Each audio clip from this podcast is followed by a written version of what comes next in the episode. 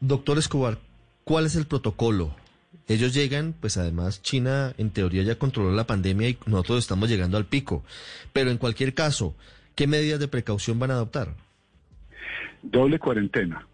Es un protocolo que ya está establecido eh, y ellos entonces antes de abordar debieron hacer una cuarentena y debieron pasar los exámenes y después aquí al aterrizar de igual manera van a hacer otra cuarentena, tienen exámenes de, salida al final para poder eh, vincularse a sus equipos de trabajo y sobre todo para poder empezar a visitar el sitio de la obra allá en Bosa. Eso está perfectamente determinado por el Ministerio de Salud y el grupo de concesionarios pues se ha acogido eh, ahora con estos señores que vienen eh, volando, pero también desde antes con los que ya estaban en las ciudades de febrero.